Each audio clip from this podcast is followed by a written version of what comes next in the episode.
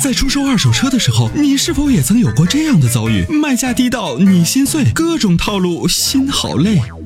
参谋长说车推出二手车帮卖服务，一对一上门检测评估，全国竞拍，坐等高价，平均一天成交，方便快捷，全程免费，交易无忧，为您实现合理范围内的利益最大化。详情关注参谋长说车车友俱乐部下方按钮，选择二手车帮卖，或直接回复二手车即可。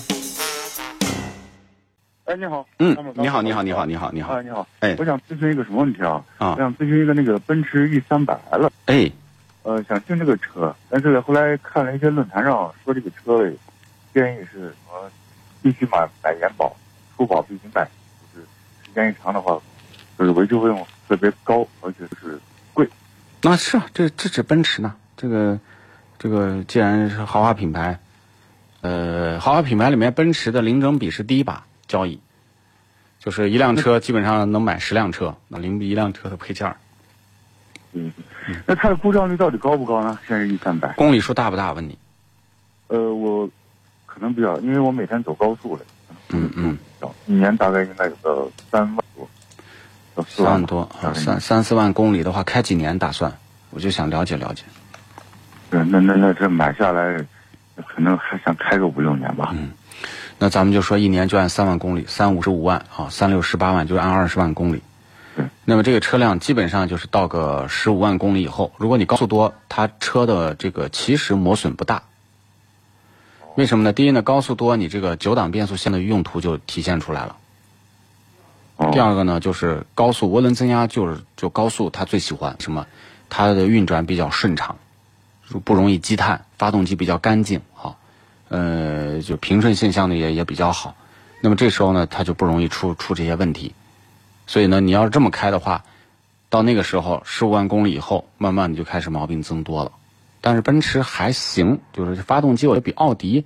还能略好一点儿，就是这个变速箱九档在室内有时候这个换挡容易这个犹豫，出现一些就是换挡之间的这个呃这个脱档的问题。因为我我基本室内没有，每一天都是高速那这个你可以买，但是你买它四驱的更好啊。啊，四驱的。四驱哦的它那个，呃，二百那个四驱的，嗯，呃，我像功率有点低，三百的四驱的就三二零吧，那个好像太贵了。那你买二百四驱就够了。其实，我觉得四驱比动力更重要。为什么？你看下雪天，你开四驱车跟两驱就不是一个车。啊，对对，这个对吧？尤其是高速上遇到特殊路况，遇到那种湿滑路况，这一暴雨天，真的四驱的抓地力、稳定性，真的是你开完以后啊，在有些情况你就觉得花那点钱真值。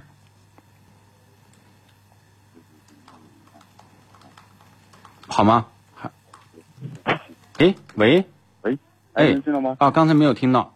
哦，我说那行，我那我知道了，谢谢谢谢。啊，啊，那好这个，车哎，可以买的是吧？买的话，豪华车里面，你说它其实，如果你要就是说注重驾控性能啊，如果你要注重舒适，奔驰的舒适性确实还不错，尤其那个悬挂调的真的是有点小船儿小船一样的晃晃的啊，很舒服。但是你要说宝马的驾控要比它更直接，就是高速上的反馈，宝马的反馈要比它更直接。 那我知道，我宝马我开了一段时间，嗯对但是但是那个它那个五系的啊，它那个，哎呀，里边实在不好。啊，那就买奔驰吧。哦哦，啊，没事，谢谢谢谢，哎好，，没啊谢事谢儿，好，再见，拜拜。